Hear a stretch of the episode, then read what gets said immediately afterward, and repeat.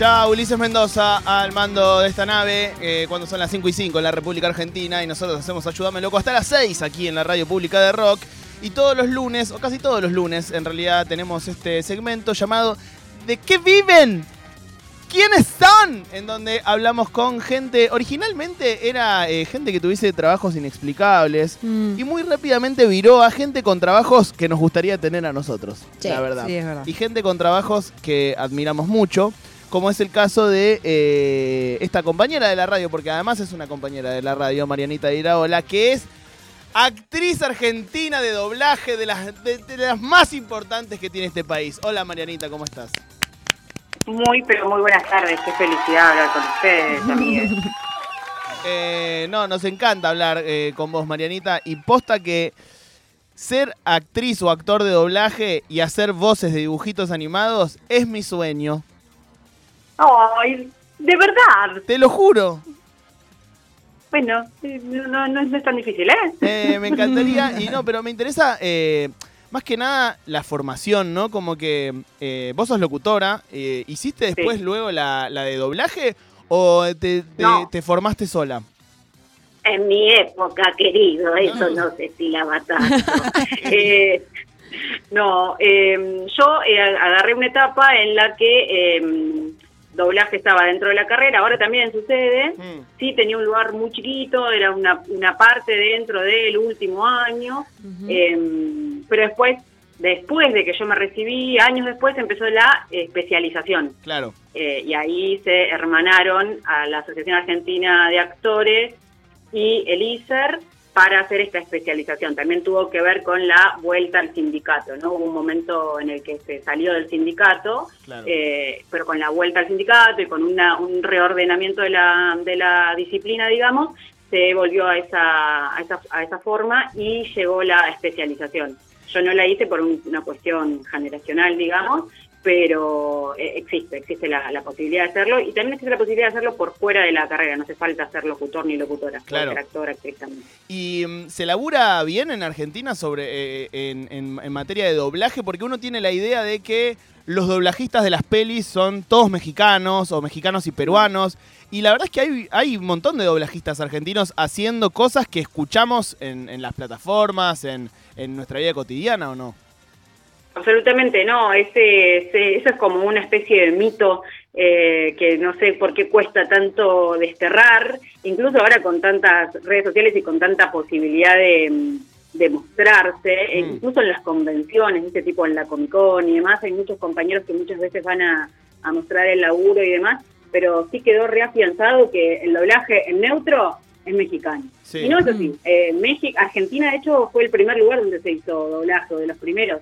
Entonces es algo que ha quedado ahí instalado y que, y que, que es erróneo. Argentina, México, Chile son los tres lugares donde más se hace doblaje. Vale. Eh, y, y Argentina es, eh, tiene mucho, mucho laburo eh, y, y de excelencia, por supuesto. Eh, Mariana, ¿te parece que yo siento que los argentinos en general hablamos mucho y de golpe, no sé, si contamos una anécdota o contamos de que vimos a alguien, somos muy de hacer vocecitas, de imitar a otro. ¿Te parece que tenemos algo así como de doblajistas amateurs todos? Sí, porque la, la anécdota tiene más fuerza, Cope, es así.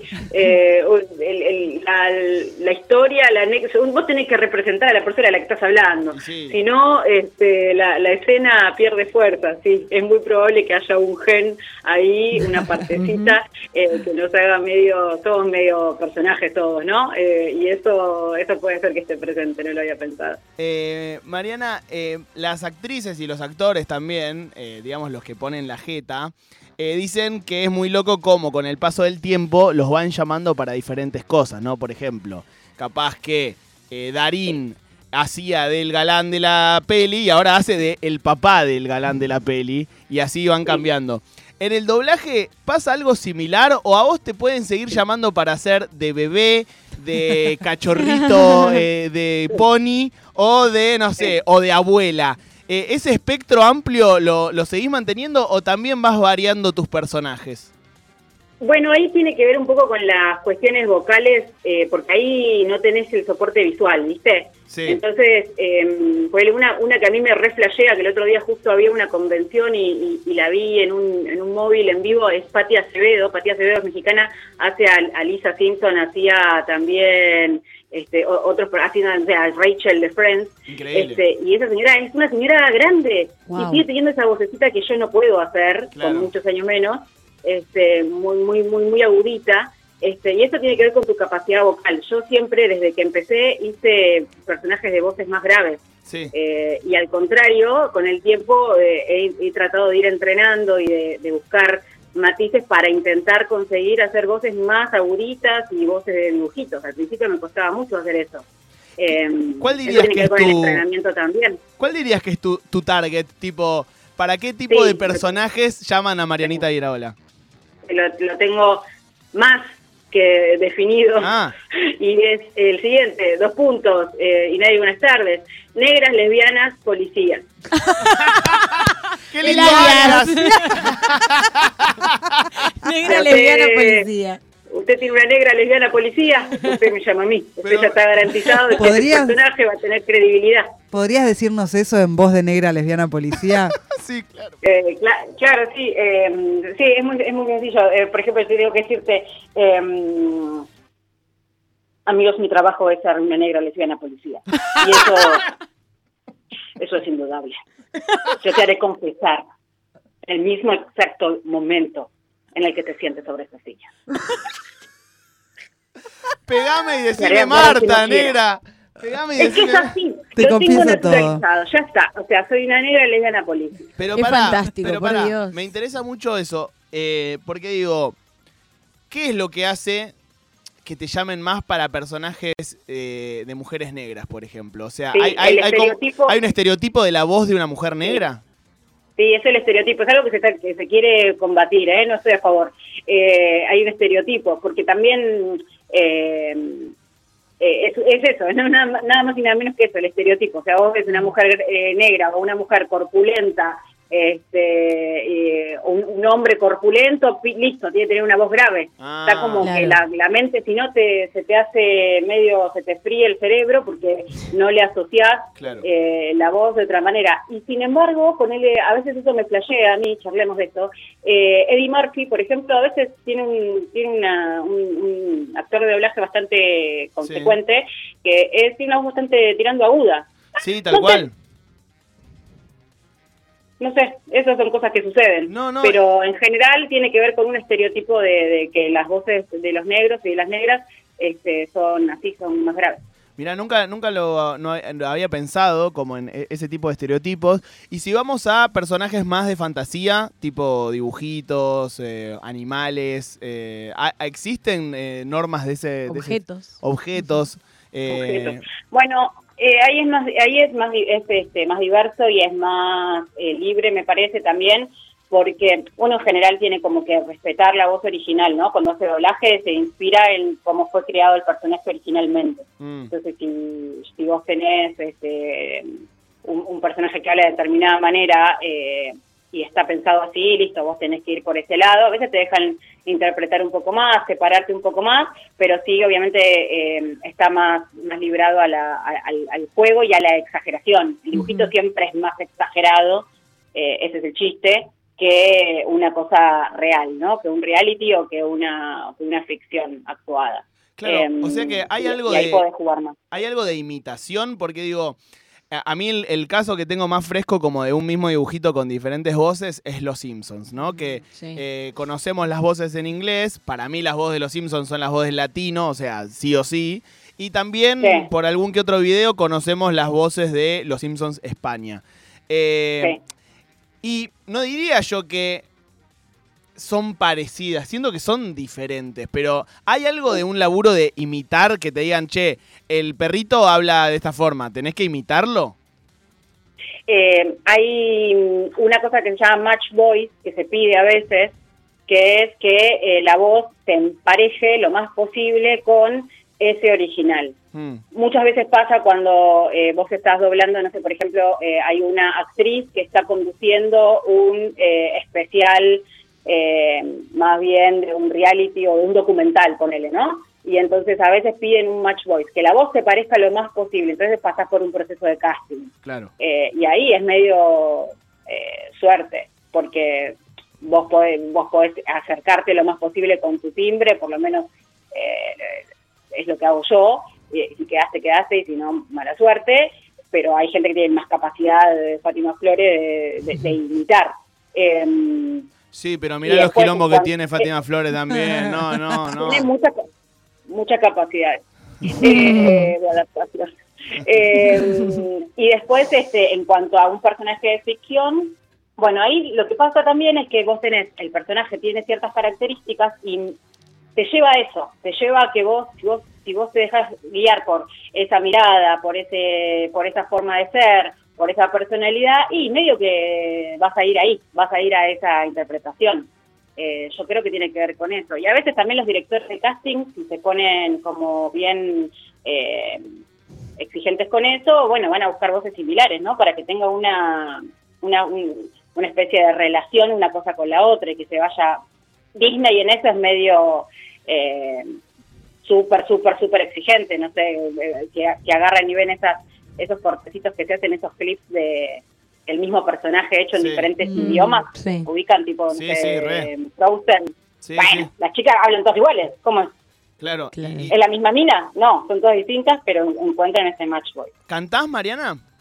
No, no, ¿Qué personaje que canta no, no, no lo agarrás? no, no, me la, me la rebusco para alguna cosa, un canturreo, una Mm. cosa así que puede zafar, sí, pero no hago ese doblaje cantado y es una cosa pendiente que tengo que aprender porque, eh, nada, porque es una herramienta más, por supuesto.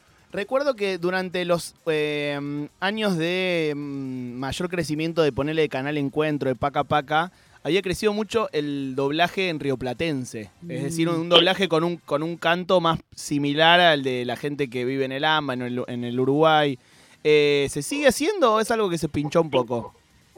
Se pinchó un poco eh, en, en determinado periodo histórico comprendido entre los años 2015 y 2019, quizás tal vez por alguna cuestión eh, sociocultural y coyuntural. Sí. Eh, que nada tendrá que ver con algún partido político. Sí. No, no creo. Eh, pero después remontó un poquito más. eh, y sí, siguen existiendo los documentales y, y cuestiones dobladas eh, al, río platense, como, como le decimos así, para agarrar, como bien dijiste vos, toda, to- toda esa zona en cuanto al acento. Pero después están las voces originales, que es otro métier completamente distinto, Claro. que es lo que hace mucho Paca Paca, Claro. y ahí encontrás otras, otra, otros acentos de nuestro, nuestro país, que es muy amplio y que tenemos muchísimos, que ya lo sabemos, donde ahí encontrás otros acentos de otras regiones, ¿no? Nos cuesta igual, me parece, ¿no? Porque tenemos muy, muy entrenado el, el oído a escuchar documentales en donde el locutor te lleva a una cosa y de repente si hay un Sí. locutor que te habla más como tu tío, te cuesta un poco, Sí. va, a mí por lo menos como entrar en creerle al tipo, es como que el neutro le da una autoridad al locutor que es distinta, me da la sensación. Sí, porque te, como que te, eso puede estar sucediendo en cualquier lugar y Mm. está bien y te y compras el combo. Sí. Eh, hubo una experiencia, creo que fue el año pasado, y si no fue el año pasado, fue el anterior, en Netflix, Mm. eh, que hizo algunas versiones de cuestiones de, de series y de películas dobladas con regionalismo. Y esto fue en argentino, en chileno, en mexicano, eh, bueno, y así, en diferentes lugares, con el acento, ya de una manera medio de que, por favor, que se note mucho. Sí.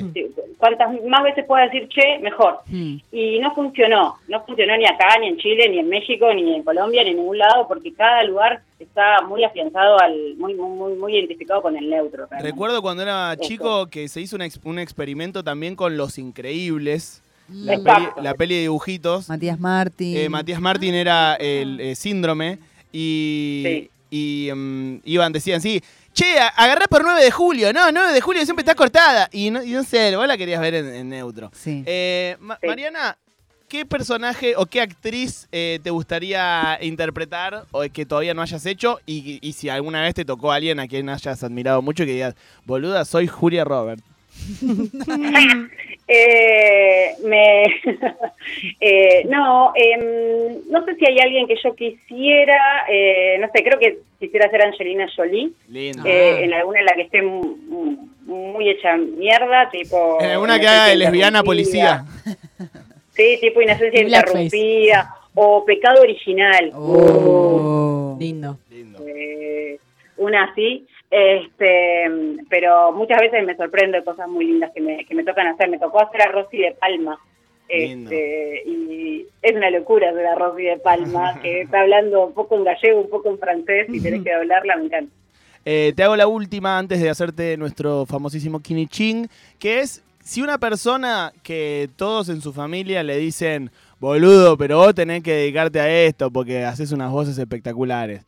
Y esa persona quiere eh, dedicarse a, hacer doblaje. ¿Cómo empieza? ¿Cuál es el primer, eh, la primera googleada que tiene que hacer? ¿El primer mensaje que tiene que mandar? Digo, ¿a dónde va alguien que quiere dar el paso cero de dedicarse al doblaje? Bueno, yo creo que a cursos cursos de doblaje hay colegas que dan, este, mm, y eso eso eso seguro. Eh, yo googlearía a esas personas, este, y vería un poco, hay, hay mucha mucho material en Wiki eh, donde pueden ver las cosas que, que hacemos.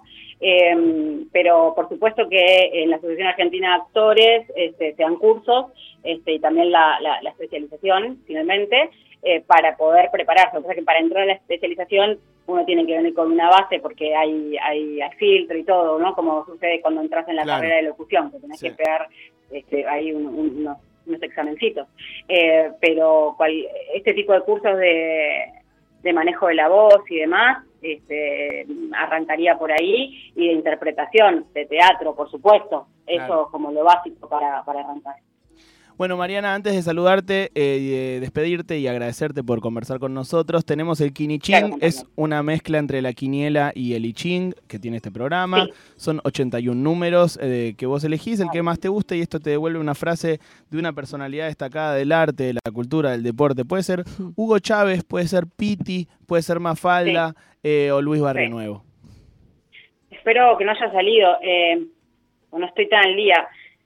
El 17, El 17 eh, suele salir, pero es una frase Ah, ¿en muy serio? linda. Sí, pero es muy linda. La frase que toca en el 17 es una frase de Fernando Peña que dice, la vida es como Flavia Palmiero, linda y puta. Y sí. ¿Y si alguien ha hecho voces en esta vida? Si Estaba alguien- pensando lo mismo. Y si alguien ha quinichín. hecho voces en esta vida es Fernando Peña, tal cual. Así que eh, siempre tiene que ver eh, con algo el. Sí, sí. Eh, gracias Marianita por, por charlar con nosotros. Gracias a ustedes, los quiero mucho. Ha sido un placer, negra lesbiana policía. Eh, Igualmente, maldito rubio. Pasó Marianita de Iraola por aquí, por ¿De qué viven? De mi sueño vive esta chica.